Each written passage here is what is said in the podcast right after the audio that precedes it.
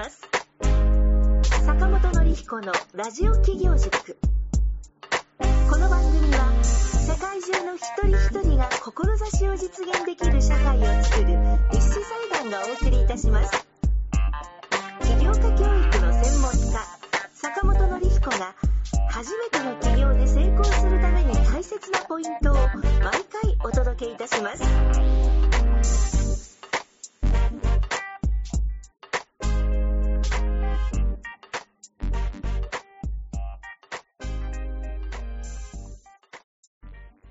リスナーの皆さんおはようございます。立志財団の森川です。今日もラジオ企業塾が始まりました。坂本先生、よろしくお願いいたします。はい、よろしくお願いします。今日もリスナーの皆さんの企業の役に立つ内容をお届けいたします。えーいつもは坂本先生と私と二人でさせてもらってるんですけれども、今日は素敵なゲストをお招きしております。えー小林隆さんです。よろしくお願いいたします。よろしくお願いします。小林さんの最初に自己紹介をお願いいたします。はい。株式会社フィーネスという会社を経営しております。起業して今5年目になります。今は企業の研修をやったりですとか、あとは今日メインでお話しする中小企業さんが海外に進出する際のサポートなんかをしています。最近はちょっと個人の方が海外に出る時のサポートなんかもやり始めています。よろしくお願いします。よろしくお願いいたします。今日ですね、その小林さんの、まあ、ビジネスの内容ですとか、企業のことについてですね、いろいろこうお話伺いながら、リスナーの方の企業のヒントになるような内容がお届けできればと思っております。今、あの、小林さん少しお話しいただきましたように、えっと、メインのその事業領域は海外のビジネスっていうふうに伺ってるんですけれども、はい海外のビジネスされたい方も、リスナーの方には多いかと思うんですけれども、はい。多くの方がですね、いろいろ海外でやりたいなと思ってもネックになることの一つに、やっぱり英語ができないやみたいな方って多いと思うんですけれども、小林さんでその辺とかってビジネスに困らないぐらいの語学力を持って臨まれた感じだったんでしょうか、いや、えっとですね、最初はあの、全くと言っていいほど喋れなかったですね。海外で仕事もしたことなかったですし、英語もそんなに話せる方ではなかったので、てか、ほとんど話せなかったですね。ですと、まあその英語ができない方が、まあ海外でビジネスを始めるその方法みたいなことについてですね、まあ今回詳しく伺えればというふうに思ってるんですけれども、はい。実際に英語ができないと仕事にならないんじゃないのかなと思ったんですけれども、その辺とかっていかがでしたでしょうか？そうですね。まあ、基本的にあの、日本人の方って、海外でビジネスをするのにむちゃくちゃ有利だなというふうに個人的に思ってまして、まず、結構、世界中どこにでも日本人っていますという形なので、日本人と繋がってしまうと、それでビジネスができてしまったりしますというのが一つですね。で、もう一つは、あの、海外にも日本語を話せる方って大体どこの国にもいるので、まあ、それぐらい日本語を勉強されてる方って、まあ、やっぱり日本ってマーケットも大きいですし、日本に来たいと思ってる外国の方も結構多かったりするので、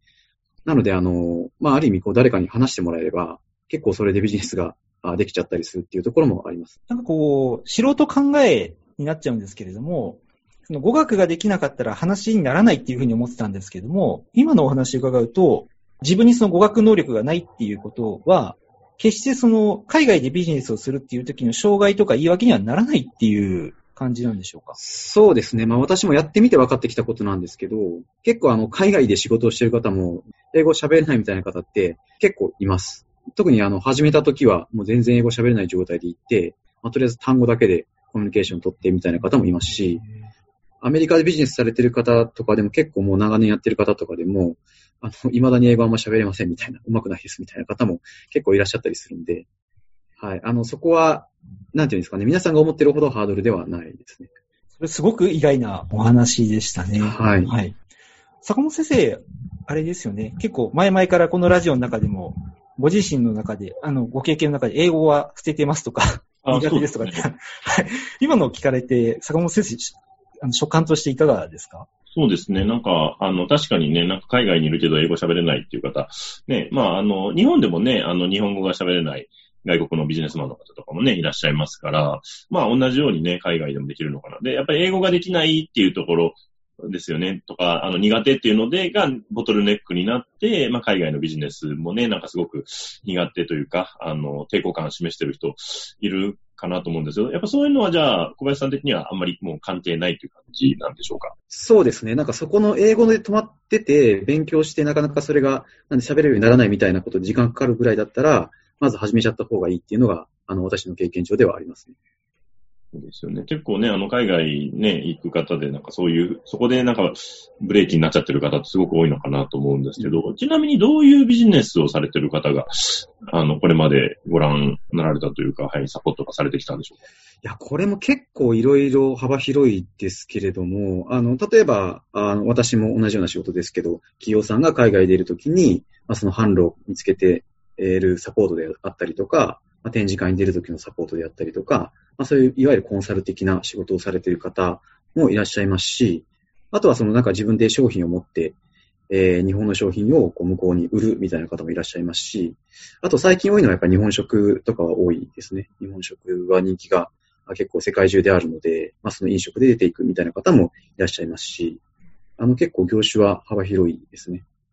そうですね。なんかそれぞれの業種でなんか気をつける、なんか海外出るときのなんか気をつけるポイントみたいなんてあったりするんでしょうか？そうですね。やっぱりその、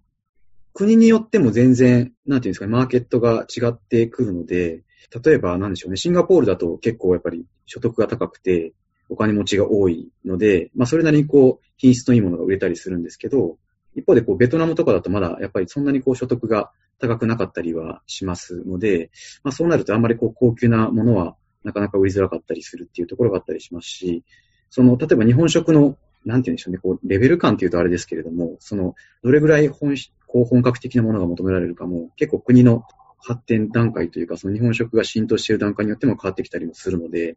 そこのマーケットによってかなり違ってくるっていうのが、まず第一条件ではありますね。かにね、なんかね、まあ、海外の日本食とかだとね、本当になんかもう、あの、ちょっといい加減なところだとね、なんかこれ本当に大丈夫かみたいなのもね、日本人から見ると、そういったところもあったりもしますもんね。はい、ありますね。最近ベトナムとかでももう結構本格的な日本食が食べれたり、結構安く食べれたりしてきているので、これ一昔前だと、やっぱりなかなか、なんていうか日本と同じ品質のものって食べられなかったんですけど、うん、結構この1、2年ぐらいで急激にレベルが上がってきてるっていうところもあるので、はい。はい。ね、じゃその辺が、じゃその辺の、まあ、あの、進出、じゃあ、まあ、そういう日本、海外になんか打って出たい企業さんを、まあ、サポートされてらっしゃるっていうような感じですかね。そうですね、はい。あの、今お話伺ってですね、ちょっとこれ沖縄の話になってしまうんですけれども、はい。マレーシアって、イスラム教の国だったかなと思うんですけど、はい、そうですね。イスラム教って豚がタブーだったかと思うんですけれども、はい。そのあの、マレーシアで、結構その豚骨ラーメン屋さんが結構たくさん出てて、人気だっていう話があったのを思い出したんですね。はい、はい。でその中の店舗の結構有名な一つの店舗の一つに、まあ沖縄出身の方がそこで活躍されてるみたいなことがですね、地元のニュースであったりしたんですけれども、はい。まあもちろんその豚だからマレーシアのイスラム教の方は当然食べられないらしいんですけれども、その国にいる、例えばイスラム教じゃない方も一定数いるので、そういった方にはすごくこう日本の食事とか、日本のものっていうのはすごく人気があるっていうことっていうのは、結構沖縄のちょっとした本とか、ちょっとしたその記事とかに結構出てるなっていうのを最近結構読んでたんで、それ思い出したんですよね。はい、だから結構日本人気っていうのはやっぱりあるんだなっていうのがですね。うん。はい、今お話聞いてすごく思いました、ね。はい。日本食は特にやっぱり結構もう世界中で、なんていう市民権を得ているというか、比較的こうみんな知っているジャンルの料理になってきていて、まあ、アメリカなんかでも今ラーメン屋ってすごい増えてきてますし、特には西海岸、東海岸の方ですね。あの、都市部の方は、結構ラーメン屋はどこに行ってもあるみたいな感じになってます。あの、高いですけど、アメリカとかだと。一杯1500円とかかかりますけど。高いですね。すごい高いですもんね、はい、アメリカね。でもアメリカ、まあアメリカ物価がもともと高いっていうのももちろんありますけれども、でもすごい行列ができたりとか結構しているので、はい。小林さんが今その海外にビジネスに出る、ね、進出のサポートがされてると思うんですけど、まあ、初めてこれから出る、えー、方とか、まあ、経営者の方とかね、業界の方が海外出るときに、あの、だ、たい、あの、なんだ、あの、注意しないといけないポイント、そのリスクとかがいろいろあると思う。なんかその辺って、どういうところが注意しないといけないポイントなんですか？そうですね。まあ、さっきも言ったように、やっぱりその、結構日本の、まあ、特に製造業系で多いんですけれども、なんかいいものを作ってれば、売れるみたいな風に思っってる会社さんって結構あったりするんですけど、やっぱりそうではないんですよね。さっきお話したように、やっぱり所得レベルも全然国によっても違いますし、文化も全然違いますし、価値観も全然違うんで、例えばすごい極端な話をすると、インドネシアとか、まあ、ああいう所得のちょっとこう、まだ、あ低いような国で、例えば日本のこう高機能の冷蔵庫を売りたいと思っても、売れないんですよね。で、彼らは何を求めてるかっていうと、基本的にも冷えればいいと。冷えればいいし、凍ればいいみたいな話だったりするんで、うん、もうその、それの機能がシンプルにあって安く買える方がいいみたいなことって絶対的にあるんですよね。まあ日本って特にこう、なんていうんですかね、なんか細かい技術で、こう、すごい入るの行き届いた製品を作るのは上手なんですけど、それが必ずしも海外で求められているかどうかっていうと、そんなことは全くないので、やっぱりその、マーケットをちゃんと知るっていうことが大事ですし、で、そこでこう、どう展開すればいいかっていうことをちゃんと考えていくのが大事で、例えば、あるシンガポールのお寿司屋さんとかだと、まあ日本で結構20店舗くらいやってらっしゃるチェーンの企業さんですけれども、まあシンガポールにこうお寿司を出しましたと。で、まあこれもよくあるあるなんですけど、こう、日本の本部の方はもう日本と同じクオリティのお寿司を同じように出しなさいっていうので、最初入っていったんですけど、まあ全くお客さんが来ないと。で、現地の担当者の方は、もう本部の意見を多少半ば無視して、もう現地の方に試食会とかをやって、どういうのがこう求められるかっていうのをこう一生懸命、まあ、調査したわけですよね。で、そうすると、まあ大体、あ、こんなのがいけそうだな、みたいなのが分かってくるんですけど、もうそれって、なんていうんですかね、例えば、なんか太巻きみたいなのにうなぎが乗ってたりするんですよ。はいはいはい、で、もう日本ではありえないようなうなぎの使い方をするんですけど、それが結構売れてたりとかっていうのがあったりするんですよね。なんでやっぱり日本の寿司がここだから、現地で受け入れるだろうみたいな発想でいっちゃうと、大体あの失敗するっていうのが多いので、やっぱりこう現地でしっかりとリサーチをしながら改善して、で、こう現地に、まあローカライズとよく言いますけれども、現地に合わせていくっていう、まあそのやり方をするっていうのは絶対的に必要かなというふうに思いますね。そうですよね。やっぱりそのまま持ってやっぱり実際ね、現地の人がね、食べたり使ったりするときに不便だと、やっぱり売れないですよね。そうですね。はい。だから本当にこう、海外って全く違うもんだと思っていった方がいいなと思います。日本人で有利な部分っていうのはどういうところが有利だったりするんですか？えー、っとですね、基本的にやっぱりあの、日本人っていうだけで信頼されるっていうところは結構あって、この前ちょうどあの、アフリカで事業されてる方とお話をしていたんですけれども、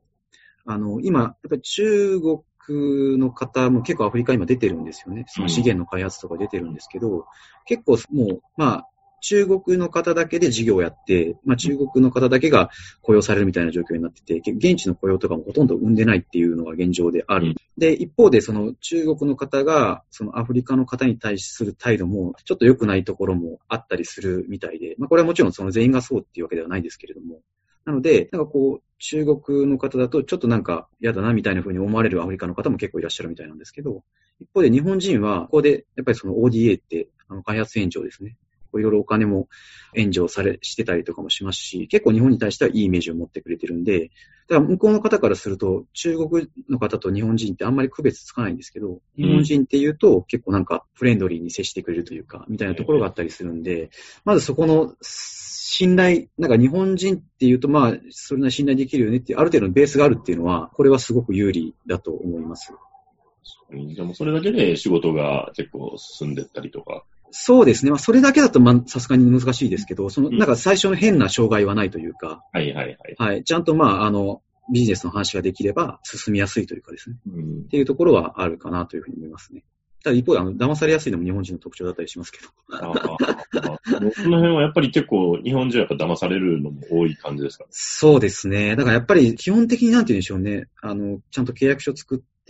それを遵守するみたいなことが大事だったりするんで、やっぱり日本の契約書ってすごい少ないって言われるんですよ。もうアメリカとか行くと全然こう量が違うみたいな。で、全部契約で縛らないと、やっぱりこう、なんて言うんでしょうね。なかなかこう、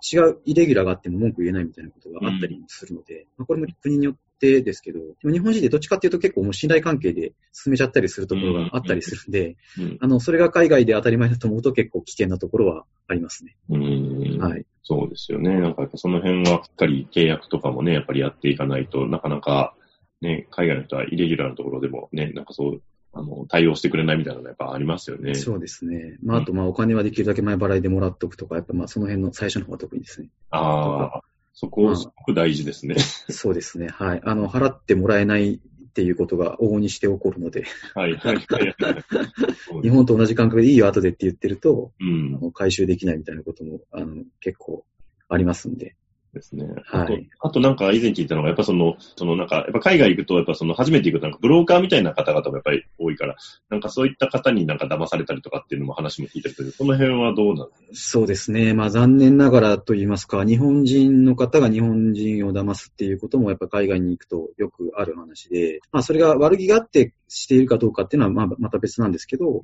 なんか本来ここまで、例えばリサーチをここまでやってもらえるはずが、なんか全然そのリサーチができないみたいなことやったりとか、かうん例えば販路を見つけてもらう約束だったのが全然なんかできないみたいなことやったりとか、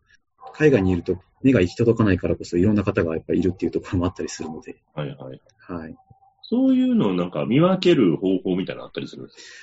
うんそうですね。まあ、基本的にはやっぱり紹介とかで、あの、仕事をするっていうのが一番いいかなというふうに思いますね。あの、いきなり、なんでしょう、どっかに問い合わせしてとかってやると、大体失敗するケースが多いかなと思うので、まあ、ある程度こう、信頼できそうな方で、もうすでにまあ海外出てる方にちょっと相談するとか、うんまあそういう形でこう、ある程度信頼できるネットワークを持ってる方に相談されるのが一番いいかなと思います。いきなり自分でこう問い合わせしてとかってやるとちょっと危険かもしれないですね。ああ、人のつながりを辿っていくっていうのは結構鉄則みたいな。鉄則ですね。もう海外、もうこれ、日本でもそうだと思うんですけど、うんうん基本的にやっぱり海外も全部ネットワークで仕事をしていくので、うん。これアメリカもそうですし、まあ中国なんかもそうだって言いますけど、うん。はい、基本的にはもう、やっぱ信頼できる人とどんだけ繋がるかっていう、もうそこでしかないかなと思いますね。はいはい。確かにそこをね、やっぱ信頼ね、まあ、これはまあ日本でもね、多分一緒でしょうけど、まあ日本以上にやっぱ海外はね、なんか、いきなり人、他人の人を信用するってやっぱなかなか怖いですよね。そうですね。で、基本的にあんまり、うん、まあ中国なんかよく聞きますけど、初対面でやっぱ信用しないですね、基本的に。うん。はい結構日本人は人がいいので、良くも悪くも、あの、いきなり信頼しちゃったりするんで、はいはい。なんかどっかの、なんか政府筋と繋がってますとか、国王のなんとか親戚ですとか、まあよくいるんですけど、そういう人。あありますね。大体、大体怪しいですね。大体怪しいです。日本にもよくありますけど、そういう情報。はいはいはい。大体怪しいんで、あの、結構こういうのって、大使館とかに問い合わせて、こういう要人来てますかとかっていうと教えてもらえたりするらしいんで、へえ。はい。国王の親戚筋が来てるって聞いたんですけど、本当ですかって聞くと、いや、全然来てないですよ、みたいな。ええ。普通に、普通にあるって言ってました。はい。ああ。え、結構大使館とかは、その、なんか、いろいろ問い合わせするといろいろ教えてくれたりはする方、するもんなんですそうですね。大使館にもよると思うんですけど、うんあの、教えてくれたりするみたいです。あと、うんなんか、それ逆に私のお客様で、タイでなんかやり始めるときは、タイの日本大使館にとりあえず飛び込んだっていう会社さんもあったりしたんで、あそこから紹介してもらったみたいな。そういうのもあったりもするんですね。そうですね。特に日本人は海外に行くと、やっぱり日本人当然少ないですし、やっぱり、なんていうかネットワークの力が強かったりするので、海外での日本人同士だと。うん。なので、あの、結構いろんな人に簡単に繋がれたりとかっていうのもあったりしますね。もうアメリカ行った時は、あの、半年ぐらい行ってたんですけど、もう、向こうでビジネスやってる日本の方にバーって、こう、SNS 使って、いきなり突撃でこう、あ会って話させてくださいってやりましたけど、結構話聞いてくれます。あ、そうなんですね。はいええそれはもう向こう行ってからですか？行ってからですね。あ、すごい。はい。え、もう普通に、え、なんかちょっと話聞かせてほしいみたいな、そんな感じ。そうですね。こういうこう仕事をしようと思ってて、今アメリカに来ていて、ちょっとこういろいろあの話させてもらいたいし、まあなんかちょっとよかったら一緒に仕事したいんですけど、みたいな感じで、うんまあ向こうで LinkedIn っていうビジネス系のはい。SNS があるんですけど、はいはい。まあそれでこう、わーっと日本人調べてって、メメッセージを送るみたいな。確かにまあね、今そういう SNS でね、すぐ繋がれるメリットはやっぱりすごいありますよね。そうですね。はい。え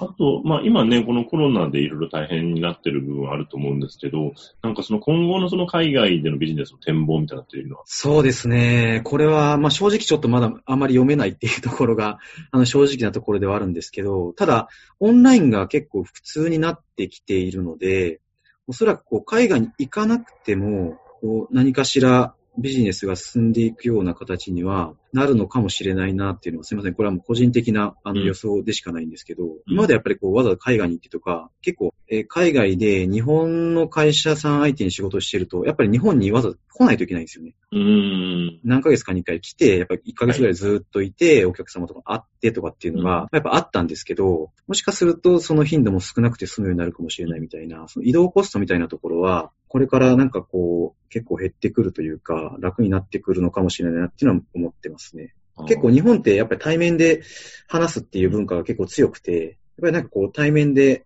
なんていうんですか、まあ空いたがあるというか、まあそっちも安心感あるみたいなところがあるんですけど、なんかそれがもうちょっとやりやすくなってくるかもなっていうのは思ったりしてますね。やっぱり海外の人の方がその辺は抵抗は少ない感じなんですかね。えーっとですね、やっぱアメリカとかになるともう大きいので、いちいち移動してられないみたいなところがあるんで、そうですよねあ。のやっぱオンラインである程度コミュニケーションを取ってみたいなところは、やっぱり日本よりは全然進んでいるとかっていうのがあるんですけど、やっうん。ぱり日本はある程度やっぱなんでしょうね。これはまあ多分文化なんでしょうけど、うん。やっぱり直接会って、そうです。うんってなりがちですよね。はい、まあそれ別にいいとか悪いとかじゃないと思うんですけど、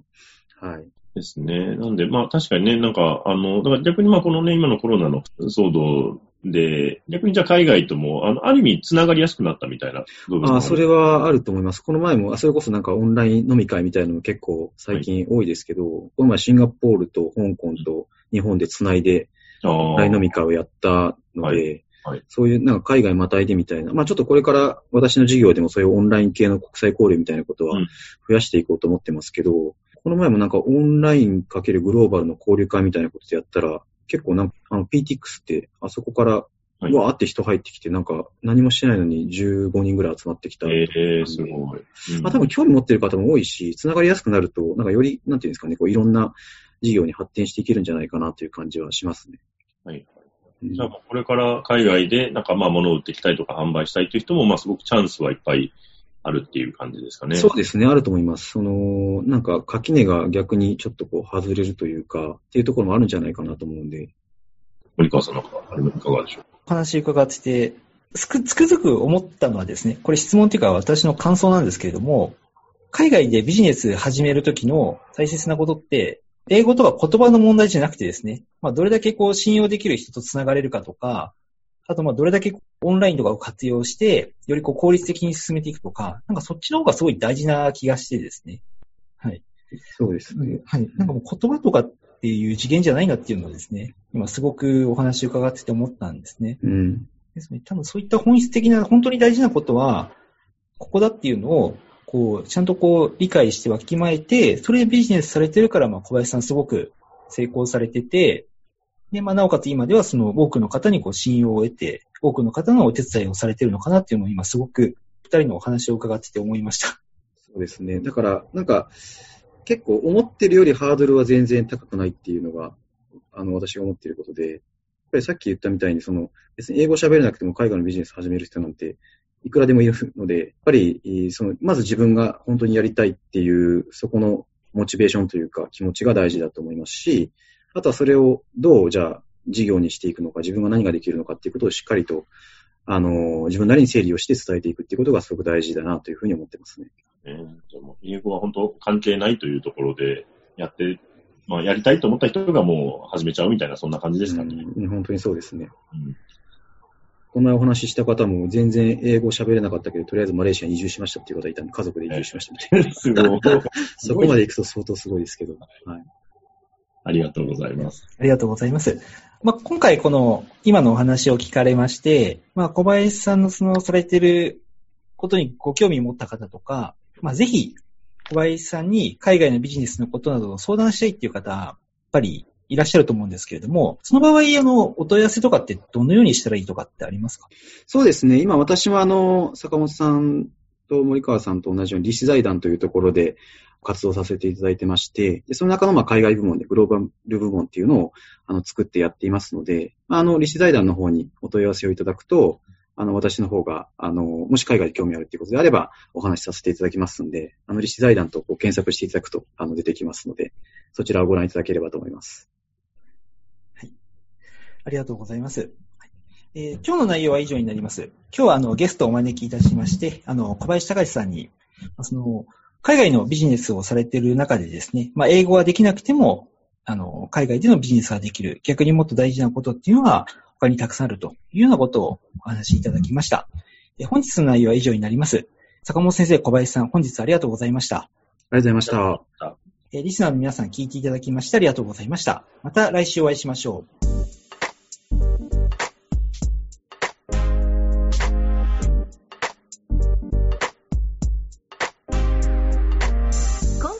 番組はいかがでしたでしょうか？あなたの起業へのヒントがありましたら幸いです。なお坂本のりすこへの質問をお受けしております。立志財団公式サイトよりご質問ください。